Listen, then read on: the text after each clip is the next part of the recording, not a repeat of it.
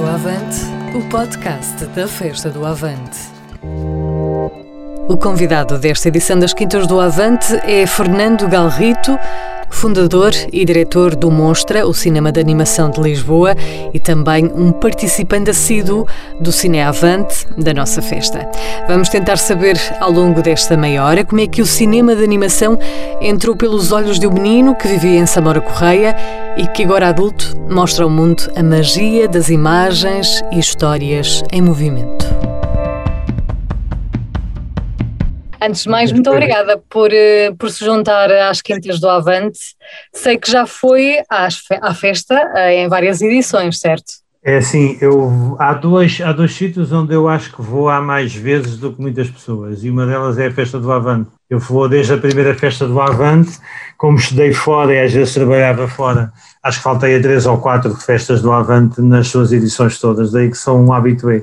Ok, mas tentou recuperar. Já trabalhei em várias zonas da, da, festa também e ultimamente tenho colaborado muito com, a, com o Cine Avante a fazer programação e a fazer as oficinas também com mais para as famílias, para, para os miúdos e para, para os pais. Fernando, eu sei que temos aqui um, um gap de idade, mas posso tratar por tu? Neste contexto? Sim, sim, também me sinto mais à vontade a okay. ser tratado por tu e a tratar por tu também. Ok, certo. Então, eh, como é que. Sabes, meus cabelos brancos. não faz mal, é, é mesmo assim, é o, é o processo, é o processo. Eh, eu estive a olhar para o teu currículo e é daqueles currículos extensos em que eu não sei por onde começar. e fico sempre à deriva. Para onde é que eu vou começar, não é? A hum. pergunta, se calhar, mais importante é como é que o cinema de animação entra pela tua vida adentro? Pois, é assim, eu, os meus amigos costumam dizer que eu sou como o Obelix, caí dentro do cinema de animação quando era criança e não conseguia ainda sair de lá. Eh, porque eu começo a fazer, a ver filmes de animação muito cedo, em Samora Correia, na, na, hoje cidade, na altura vila onde eu nasci, e que tinha, onde foi criada no mesmo mês em que eu nasci, não no mesmo dia, mas quase em que eu nasci, 1960, foi criada a primeira biblioteca fixa da Fundação Gulbenkian. E como essas coisas, as bibliotecas são coisas fundamentais, têm os livros, etc., mas o principal de tudo são sempre as pessoas. E quem, digamos, punha a funcionar esta biblioteca era um casal que, pronto, era um casal que teve uma vida ativa muito grande em torno da cultura e também em torno da sua vida política e como tinham estado presos e sabiam que estavam muito vigiados, não é? E para não voltarem para a prisão, digamos que o seu trabalho partidário ou o seu trabalho em termos de, por uma causa passou a ser um trabalho pela cultura cultura e com os mais jovens. E então aquilo que eles fizeram foi criar, junto com a biblioteca, a criar a biblioteca fixa. É a número dois, porque a número um foi criada numa terra mais importante, mas na realidade a primeira foi mesmo em Samora Correia, era o casal Gaspar, o Carlos e Odeta Gaspar, e que, eh, digamos, fizeram praticamente da sua vida esse trabalho de dar aos jovens não só a literatura, como eh, muito cedo, logo quase no princípio da, da biblioteca, eles criaram uma casa que foi conhecida porque era conhecida como a Casa da Criança, onde nós íamos aprender a fazer instrumentos musicais, a pintar, a desenhar, inclusivamente a comer, e todos os sábados, entre as duas e as seis da tarde, melhor, entre as duas e as cinco, havia alguém que nos vinha ensinar qualquer coisa do ponto de vista artístico, muito diversificado, das marionetas, etc., da música, e entre as 5 e as 6 havia sempre a projeção de filmes, do Chaplin e projeção de filmes de várias embaixadas, que na altura estavam muito bem organizadas e com boas cinematecas. Estamos a falar ainda do tempo da película, não estamos a falar digitais, telemóveis, Sim. etc., não é? Ou seja, havia tudo muito manual, não é? Exatamente, tudo muito manual, e essencialmente de filmes que nós recebíamos era da embaixada Embaixada da França e essencialmente da Embaixada do Canadá. E eu via aqueles filmes todos, às vezes, muitas vezes, todas as semanas, desde miúdo, dado que cresci na biblioteca e nesta casa, e a partir de determinada altura, como os filmes se repetiam, a gente, em vez de olhar para o ecrã, começa a olhar para trás, para a máquina. Uhum. Como quem fazia a projeção eram pessoas, estamos numa vila pequena onde toda a gente se conhece, eram pessoas que a gente conhecia, e eu aos seis anos, sete anos, começo a aprender a projetar, e aos, aos oito anos eu já projeto filmes para os outros miúdos, e como via muitos filmes do Norman McLaren, que era um experimentalista canadiano, que fazia muitos filmes riscando diretamente na película, ou seja, não era preciso equipamento cinematográfico para fazer esses filmes, o outro equipamento eu tinha acesso, que era o projetor, e então o que é que eu fazia? Ia retirando pedaços de película, tinham amossos muito grandes, riscava, desenhava e depois passava e fazia. Ou seja, eu faço os meus primeiros filmes e as minhas experiências, melhor dizendo, de cinema, tinha oito anos de idade. Uhum. Desculpa a comparação, mas lembra-me agora do Cinema Paradiso. Sim, sim, completamente. Completamente. E depois há o, há o cinema de Samora, não é? Que era um cinema local, que era um antigo barracão de uma grande empresa, que ainda existe, a Companhia das Lesírias, que tinha sido transformado num cinema local, onde passavam muitos filmes, e mais uma vez a gente sabe quem é que projeta, e eu, para ir ao cinema de Borla, começava a desenhar, desenhava na película 35mm a animação da palavra intervalo, e isso permitia-me permitia ir ver filmes gratuitamente, sem pagar, e ao mesmo tempo também permitia-me ir para a sala de projeção, daí que aquelas, aquelas máquinas a carvão, ainda sem, sem lâmpadas Xenon, etc., eu cresci um pouco no meio dessas és coisas. És capaz ainda de montar uma película nos dias de hoje? E és capaz? Ok. Sim, sim, sim. Isso já, já começa a ser uma raridade, uma raridade. Sim, sim. Aliás, eu começo, costumo muitas vezes começar as minhas aulas, assim com um pedaço de película entre os dedos, e pergunto aos meus alunos vocês sabem o que é isto? E há alguns que, por acaso, os pais têm película, ou fazem, já fizeram fotografia.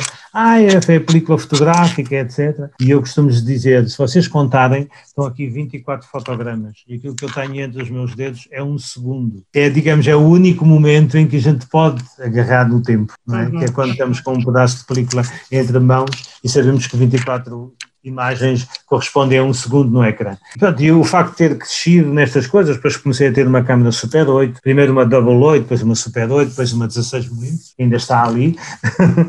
Com ela fiz o meu primeiro filme mais profissional, e foi um filme que teve muito, felizmente, teve muito sucesso, ganhou um prémio no Cine Anima. Aliás, eu sou, tal, eu há pouco falava da Festa do Avante, tal como na Festa do Avante, eu sou, o Cine Anima faz 44 ou 45 uhum. anos, eu também sou das pessoas eh, vivas que se calhar vou há mais anos ao cinema, uhum. ao cinema. Eu, eu, eu, eu, tenho pena, eu tenho pena de, não ter ido ainda ao Monstra, mas acho que por, por razões de, de localização, não é? Estando no Porto, ah. já fui mais vezes claro, ao Cinanima, não é? E, e, já conheço. Claro, claro, claro, mas é, ao é o que é normal. É bom sinal. O que é normal, não é? Claro, e o Cinanima é um, foi uma escola também para todos foi uma nós, inspiração, é? Foi uma inspiração para ti? Sim, sim, uma inspiração e uma aprendizagem. Eu vou ao primeiro Cinanima em 1977, tinha 16 anos, e pronto, as coisas que eu já fazia e que nós tínhamos uma câmara Super 8. Aliás, no segundo Cinema nós apresentámos um filme uh, e depois que fui estar para a França e quando regressei apresentei também outro filme, que é o tal que ganhou o prémio uh, no Cinema. E portanto, o Cinema tinha uma coisa e tem uma coisa fabulosa que é as oficinas e vinham pessoas, especialmente um professor belga, o Gaston Roque, o Lodion Humide e muitas outras pessoas vinham fazer oficinas e foi, digamos, do ponto de vista teórico e de uma praticidade mais aprofundada, foi no cinema que nós também crescemos imenso para, para saber coisas mais fora do autoditarismo, eh, pronto, éramos muito autodidatas, não é? Uhum. E o cinema deu-nos muitas outras ferramentas mais, com maior precisão de conhecimento. E, e foi no cinema ou foi com esta amálgama de festivais que provavelmente já, já participaste por todo o mundo que decidiste então fundar o, o Monstra? Foi, exato, foi um bocado esta mistura toda, quer dizer, a partir de altura nós vemos muita coisa. Tivemos essa sorte, não é? Por causa do Cinanima, nós começamos a ir a muitos festivais. Eu fui para a França, estudei cinema e depois, pronto, com, com especialização em cinema de animação e trabalhei há alguns anos lá. Andávamos com uma carrinha, com câmaras de cinema,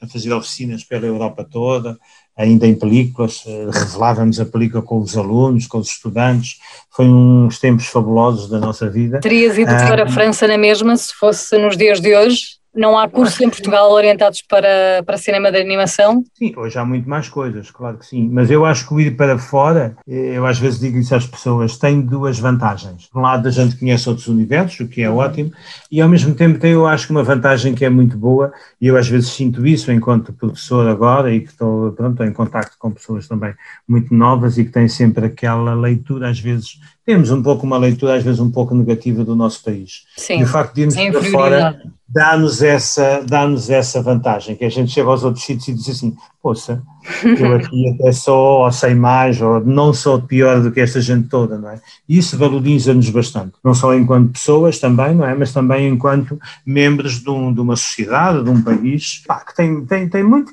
tem muito para dar, como todos nós, não é? Eu acho que a questão, eu, eu quando vim de França e por causa de ter feito, viajado imenso e ter conhecido muitas coisas, decidi fazer uma licenciatura em Antropologia. Uhum. Mas porquê? Achava que era, porque era ótimo para me ajudar a perceber melhor os outros apesar de tudo, vais para culturas diferentes e que, pronto, temos sempre, é? nós olhamos, aliás, para os nossos dias de hoje e estamos sempre a dizer mal deste ou daquele e às vezes dizemos sem perceber porque é que eles fazem determinadas coisas, não é? E perceber a cultura, não é? Temos, somos sempre aquilo que os antropólogos chamam etnocêntricos, não é? É bom que toda a gente seja igual a nós, não é?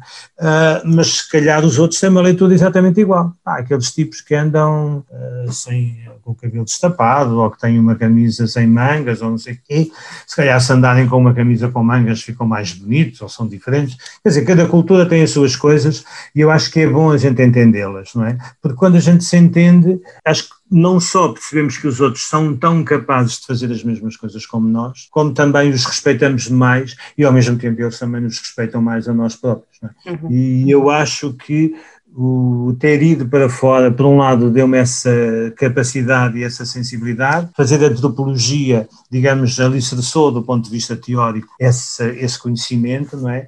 E acho que a partir daí fazer o festival liga duas coisas, que é, por um lado, nós termos crescido com alguém que sempre partilhou tudo connosco, e estou a falar da nossa vivência até mais ou menos 17, 18 anos ligados à Biblioteca de Samora, com pessoas que tudo o que sabiam partilhavam connosco e nós sentimos dessa aprendizagem necessidade também de partilhar com os outros. E o facto de vermos muitas coisas faz com que a gente diga assim, epá, porque é que eu não partilho um pouco disto que eu vejo, que eu conheço com os outros, não é? E eu acho que a monstra surge eh, na sequência de várias coisas, de um grupo de pessoas que faziam muitas coisas, é?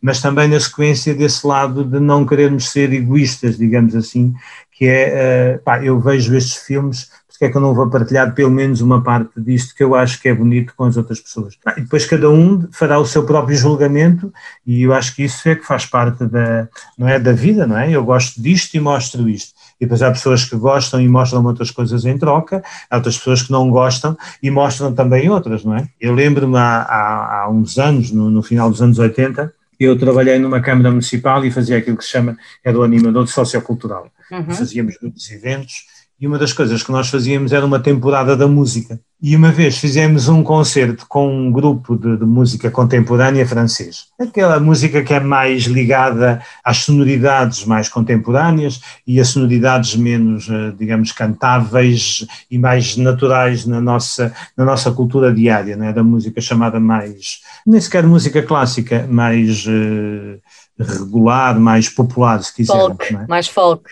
Mais folk, portanto, a música popular. E foi muito engraçado que as pessoas foram ver, por norma havia muita gente que ia ver os concertos e não gostaram muito é? Ah, aquela coisa, um tipo a imitar quase uma galinha, a cantar e não sei o quê. E então foi muito engraçado que houve um grupo de pessoas que se juntou à porta do Centro Cultural e quando os cantores iam a sair, começaram-lhes a cantar música popular portuguesa. E eles ficaram ali a cantar com eles, ou seja, tá, vocês mostraram-nos uma coisa, a gente não gostou muito, tomem lá isto, isto é que é música boa e a gente pode-vos cantar também para vocês. No fundo, e uma partilha, é claro. Completamente. Eu acho que esta coisa da troca é o mais interessante, acho eu, das coisas que eu pessoalmente e do, do grupo das pessoas com quem eu gosto de fazer coisas, gostamos de fazer e de partilhar. E o festival é, sem dúvida, também um desses momentos. Uhum. E esta partilha, se agarrarmos mais nesta ideia do festival, mostra que nasce de um grupo muito heterogéneo de pessoas que fazíamos coisas em Serral, em Vila Nova de Cerveira, construíamos. A Bienal, não é? De Cerveira, que é também famosa. Bienal de Cerveira, uhum. etc.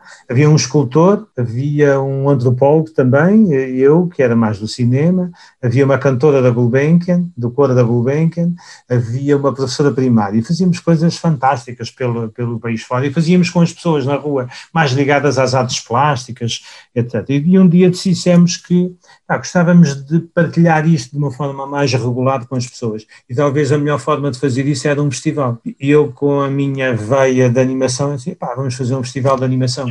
A animação, no meu entender, é talvez a arte que congrega, não todas as artes, como eu costumo dizer, mais uma que é a única arte que cria a ilusão do movimento. Okay. Todas as outras artes cinema vão buscar o, o, movimento à natureza. É verdade que a música pode criar no nosso espírito movimentos que nós construímos, mas também são sempre movimentos que são feitos a partir daquilo que é o nosso conhecimento da natureza, da vida, ou seja, quando eu ouço uma, uma área ou quando eu ouço uma peça musical mais ou menos clássica, os movimentos que eu crio são em função daquilo que eu vi, do que tenho dentro de mim. Os teus serão outros, se calhar, diferentes. Eu, eu quando vejo cinema, eu quando vejo cinema de animação é mesmo isso, é o estimular da imaginação, não é? Quando estou Exatamente. a ver um filme de animação, portanto, aqui é muito mais estimulado do que propriamente um filme, digamos, eh, seguindo os parâmetros Sim, normais. Há, claro, não, vamos, não pomos em causa a qualidade dos grandes atores, não é? Que nos fazem também emocionar, mas no cinema de animação nós podemos emocionar só com uma simples linha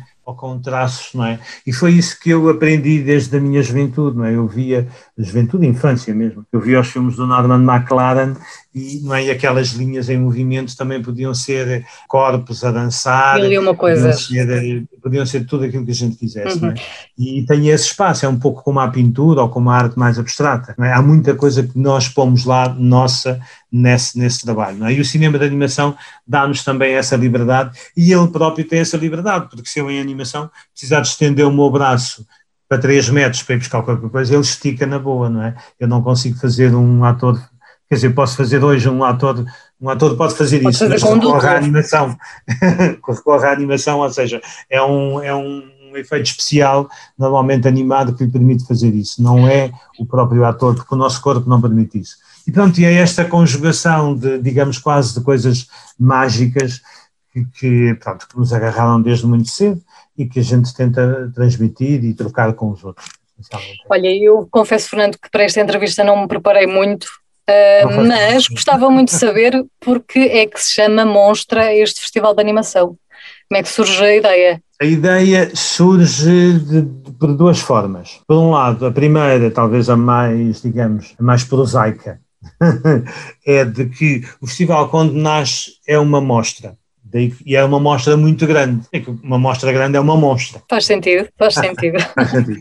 Mas depois, há o outro lado, como no grupo havia dois antropólogos, o que é que, que tem um conhecimento das várias leituras, daquilo que é o, o mundo das lendas, dos, dos olhares também da, daquilo que é a nossa, a nossa própria cultura, nós queríamos fazer o festival no Cinema São Jorge. E não sei se tu sabes, na, na mitologia portuguesa, o São Jorge luta não contra, contra um dragão, dragão mas contra uma dragoa. Ah, ok. Na mitologia portuguesa é uma dragoa, não é um dragão. Ok. Que se chama Coca e que vive lá em Monção e todos os anos, na altura de maio, a meio de maio, há uma luta entre um dragão, que é um, um animal feito em metal, manejado por uns homens lá dentro, e depois há um, um senhor a cavalo que vai lutar contra o dragão e que tem esta coisa particular, que é quando as pessoas estão dentro da, da Coca ou seja, da dragoa, não gostam do cavaleiro, ganham ou seja, pela primeira e há, e há alguns anos, não é, em que digamos um,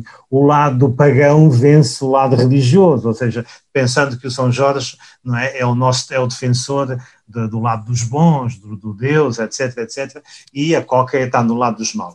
É?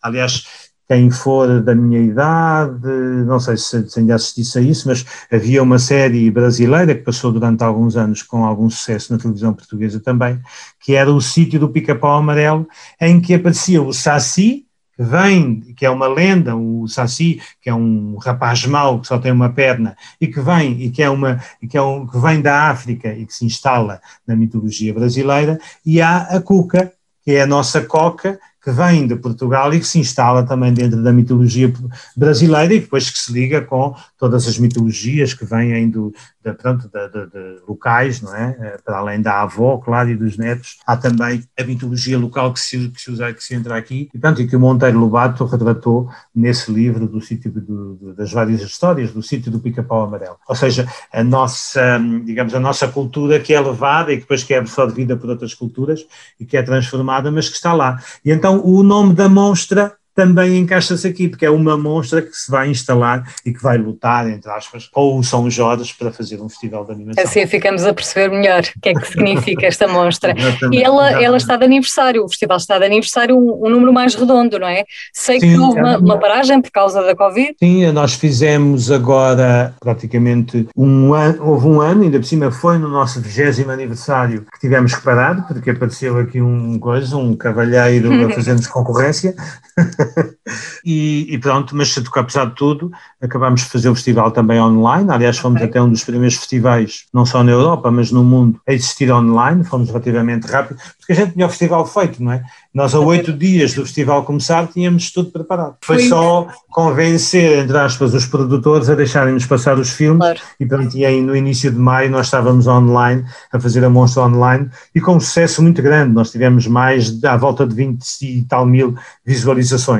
Eh, de, de, dos filmes do festival, das competições, dos cerca de 150 filmes que tínhamos em, para serem vistos de, durante, o, durante o festival. E depois, quando nós achávamos que este ano tudo ia regressar à normalidade, infelizmente não regressou, e em março, que é normalmente o nosso mês, não é? Março, mês festival, da moda, voltámos a fazer uma sessão pequenininha. Uh, aliás, o ano passado, depois ainda fizemos uma pequena sessão ao vivo, em outubro, só uma semana, no Cinema City Alvalade, e, na, e no cinema da, da Lusófona. E este ano fizemos com, em parceria com a Filmin, ou seja, aquela aquela plataforma também de cinema sim, online sim. De portuguesa e que funciona com filmes sempre fabulosos e que pronto, fizemos uma parceria e metemos lá o nosso festival durante duas semanas e pouco uh, e as pessoas puderam também assistir a alguma parte da nossa programação e agora em julho, a partir do dia 21 de julho até o dia 1 de agosto vamos voltar ao vivo com as Fisicamente, não é? Exatamente, com as retrospectivas, ainda por cima com este ano temos o, um grande país convidado que é a Bélgica, Bélgica que é a pátria cria, digamos assim, talvez do brinquedo óptico, cria pela primeira vez a ilusão do movimento, é um brinquedo que é do, do final dos anos 20, de 1820, século XIX, ainda, princípio do século XIX, e que, chamado fenakistascópio, e que é um cilindro com uma série de janelas. Entre essas janelas há um, um, desenho com uma ligeira diferença, e quando nós rodamos e olhamos através das janelas refletidas no espelho, nós criamos, temos a ilusão do movimento. E este é o primeiro brinquedo óptico na história da humanidade que cria a ilusão do movimento. E é criado, em 1928, por um belga chamado Joseph Plateau e que, pronto, e depois seguem-se outras invenções, até o aparecimento do cinema, mas nós, como fazemos ou gostamos muito de animação, costumamos dizer que o cinema de animação na realidade é antecessora do cinema em película, não é? porque tecnicamente não existia a película, não existia o celular, etc., que vem com o desenvolvimento da fotografia e dos diferentes suportes, uh, e portanto, e que aparece mais tarde. Uh, aliás, a primeira projeção de filmes de desenhos animados, através de uma, uma junção de várias máquinas, o zootrópio, a lanterna mágica, uh, um conjunto de espelhos com, com uma máquina chamada pantominas animadas, uh, é feita por um senhor francês chamado Emile Renault em 1892, ou seja, três anos antes de 1895, quando os irmãos Lumière fazem a primeira projeção de cinema. Ou seja, o cinema de animação, mesmo projetado sobre um ecrã, aparece três anos antes do cinema de imagem real. Pois, historicamente, para resumir, não é? Quando a gente vê qualquer coisa que é real e que aspira por isso, não é? Há 20 e tal ou 30 mil anos, não é? Desde quase os desenhos nas cavernas, que a gente pode dizer que se calhar aquelas sobreposições de cabeças, de pernas, era já uma tentativa de recriação da realidade por parte do, das pessoas que viam a realidade, não só os animais, mas também o seu movimento. Mas apesar de tudo foi preciso esperar 20 e tal mil anos, ou 30 mil anos, até se conseguir uma projeção realista sobre, sobre a tela. Portanto, este, é suplantou tudo, não é? Portanto, esta edição vai ser... a animação tem uma ligeira paragem, porque está tudo a ver comboios, pessoas a correr de um lado para o outro, etc, etc, sobre uma tela, e o cinema de animação tem ali uma ligeira paragem, mas, pronto, mas depois continua logo também. Uhum e continua a Portanto, esta edição vai ser um pouco também homenagem ao voltar aos primórdios, não é? Do cinema de animação. Completamente, completamente. Ok. E vamos, vamos fazer uma viagem também desde essas primeiras máquinas, digamos, até aquilo que se faz hoje, jogando, e esse também é um objetivo do festival, juntando aquilo que são as eh, formas mais, digamos, tradicionais, se quisermos usar o termo, ou mais uh, longínquas de fazer imagens em movimento, às coisas mais recentes, não é? com as máquinas mais sofisticadas, etc, etc. E que todas elas são fundamentais e nós não temos nada contra cada uma delas, porque elas têm entre elas aquilo que eu dizia há pouco, sempre o elemento fundamental, não é? que é o ser humano. É?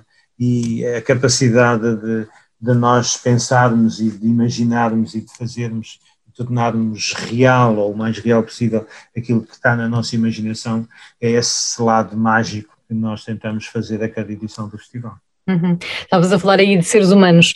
Os seres humanos com esta pandemia sofreram a vários níveis, não é? Como é que de, do teu lado, não é? Como uh, além de diretor de um, de um festival de cinema de animação, uh, como homem da cultura, como professor, como é que sofreste eh, esta questão uh, económica, social, também mental? Trazida pela pandemia? Pois, eu acho que há, há, há, dois lados da questão. Eu acho que há um lado mais difícil, não é? E quando falo difícil, falo no facto de, apesar de tudo, nós somos seres que gostamos de conviver e há muita coisa, especialmente na cultura, que, que, que vive disso, não é? E eu muitas vezes lembrava-me e falava com amigos meus que são mais técnicos, não é? A gente às vezes dizia assim: há quem faz um filme em casa, no seu cantinho, deixou de ter acesso ao seu grande estúdio, não tem a equipa toda, mas se calhar consegue ir mandando alguns trabalhos e a gente em casa consegue ir fazendo, se calhar não com o mesmo ritmo, mas consegue ir construindo a mesma algumas coisas, não é? Quem faz o nosso interface ou de quem toca, de quem coisa, com o público sofreu muito na pele essa, essa falta, não é? E eu, pronto, e a minha homenagem em termos culturais vai sempre para os atores, para os técnicos, para as pessoas da cultura que punham coisas na rua, no nosso imaginário e na nossa, pronto, e na nossa pele e que nos punham a ver e a sentir e que infelizmente de repente tiveram que parar tudo completamente. Quem tem esta capacidade, que é um pouco o caso de quem faz cinema de animação, de alguma forma também quem dá aulas ou quem interage com alunos, o ser humano tem essa coisa que é se calhar às vezes boa e má ao mesmo tempo, é ter a capacidade de se adaptar com alguma rapidez às novas, às novas condições, não é? E, em alguns aspectos, sei lá, falando essencialmente da minha condição de professor, é verdade que nos faltava aquele contacto diário e aquela os olhos nos olhos, não é? Mas apesar de tudo, vou-te ser muito sincero, acho que muitos dos meus alunos conseguiram ultrapassar bem essa situação, eu também, conseguimos imaginar fórmulas de aquilo que fazíamos ao vivo, o que é que a gente pode fazer em casa, o que é que é a nossa casa, ah, e sei lá, houve, sei lá, lembro-me com as pessoas do vídeo, começámos a dizer assim, tu conheces bem o teu quarto, faz lá uma coisa pequenina e mostra o teu quarto aos teus colegas, ou se calhar, e depois tinha, vinha muitos feedbacks nas conversas que tinham, que eram as próprias pessoas que vivemos, não é? Apesar de todo algum tempo da nossa vida no nosso quarto, Prestarmos não atenção, não é? Não é? E passámos a olhar as coisas com algum detalhe que não fazíamos uh, dessa mesma maneira. Uhum. Começámos a sentir, com alguns trabalhos também, a falta que as outros faziam a cada um de nós é? E há trabalhos de, de, de, de, alunos que falam muito da colega, do colega que lhe faltou e que e, não é? e com quem estavam mais. De ideias, não é? Exatamente. Uhum. A troca de ideias, da distância e o facto de a gente sentir que realmente as pessoas fazem-nos muita falta ali ao lado, né? E não, às vezes não damos por isso que, epá, amanhã vou ver-te outra vez, eh, já vou apanhar o autocarro a correr, nem dou tanta importância a isso. Quando passa uma semana, duas semanas, três semanas sem nos vermos, ali começamos a sentir essa falta. E depois isso é uma forma também de espicaçar o nosso imaginário, como é que eu vou tratar isto, como é que eu vou dizer à outra pessoa que gosto muito dela, não é? no sentido mais humano do termo, nem estou a falar só no sentido, digamos, mais afetuoso ou mais amoroso da questão, mas no sentido de nós gostarmos muito dos nossos amigos e querermos dizer-lhes isso, não é? E nesse aspecto, acho que foi também bom uh, as pessoas olharem para, não só para si, mas também olharem para aquilo que o outro nos faz falta. É, deu para ver quais são as amizades que realmente importam e as ligações que realmente importam, não é? Com esta pandemia foi algo de positivo. O ano passado a festa do Avante realizou-se na mesma, dando de certa forma oportunidade a agentes da cultura de, de exibirem o trabalho que tinham congelado durante pelo menos um ano. Eh, estiveste o ano passado num workshop de cinema, certo? se não estou errada. Exatamente, fizemos, uma, fizemos duas sessões, mais para a família, eh, sempre, apesar de tudo, apesar de, das condições todas e as, portanto, até daquelas polémicas que foram criadas à volta da festa, como a gente sabe, não, não fazia muito sentido e eu acho que quem as fazia, pronto, não, não entrando muito, não voltando muito atrás em coisas que já não vale muito a pena falar, mas aquilo que foi interessante foi ver à mesma a sala com muita gente, a interagirem também com os filmes, a gostarem imenso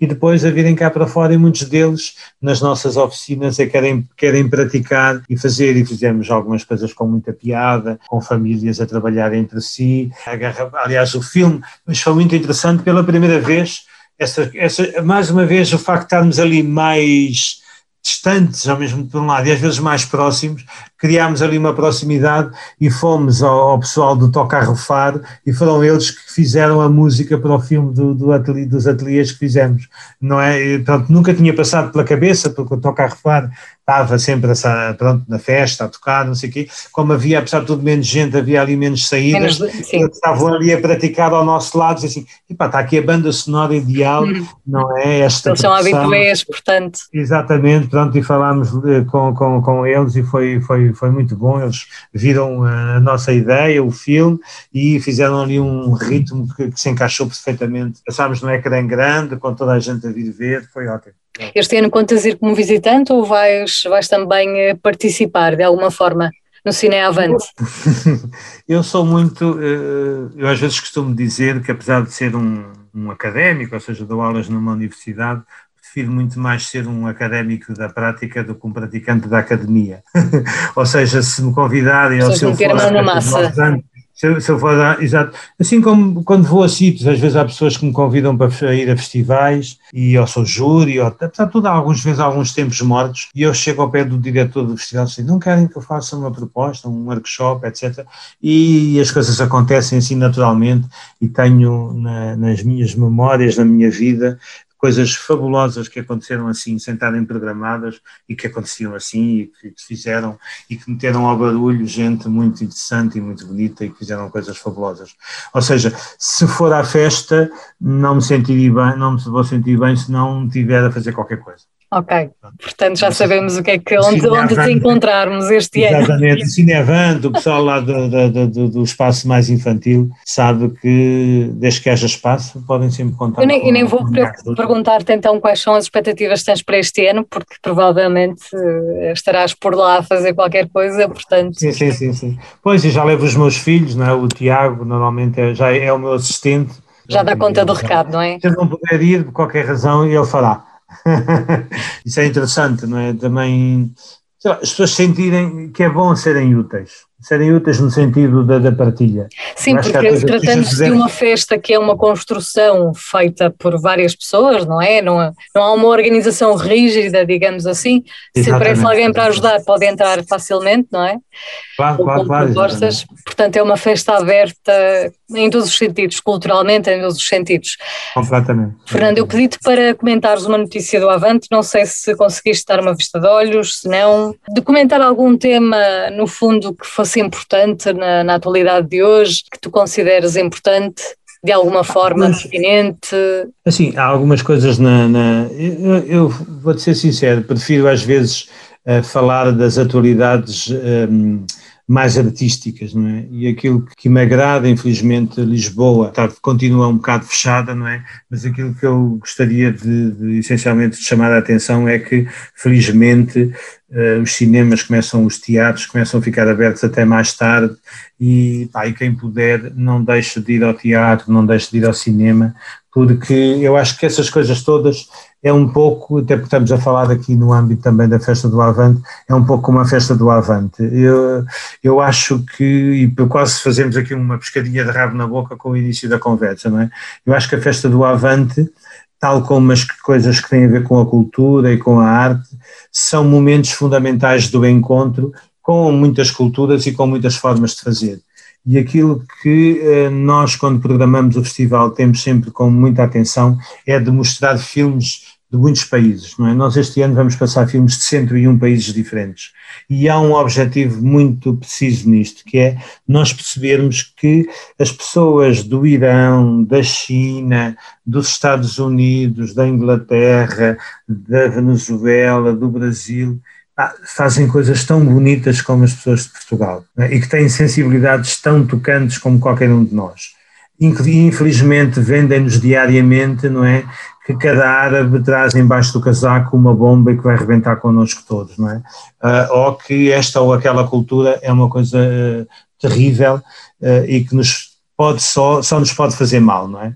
E que nós, ao olharmos os outros e vermos a sensibilidade deles, vermos a sua cultura, ouvirmos a sua música, vermos a sua arte, percebemos que são, são, tão humanos, são tão capazes de e têm uma sensibilidade tão grande como a nossa. Vamos a encontrar beleza que, em, em, tudo, não é? No fundo, é possível encontrar beleza em tudo. Completamente. E eu acho que isso, nós ficamos mais sensíveis com quanto mais beleza também vemos. E eu acho que a cultura e a arte é o dos sítios onde encontramos sempre mais, mais mais, mais beleza. E por isso é que eu, de todas as notícias que o Avante traz, aquela que eu destacaria sempre é aquela que tem a ver com a cultura, com a arte e com a promoção dos encontros entre as pessoas através da arte e da cultura.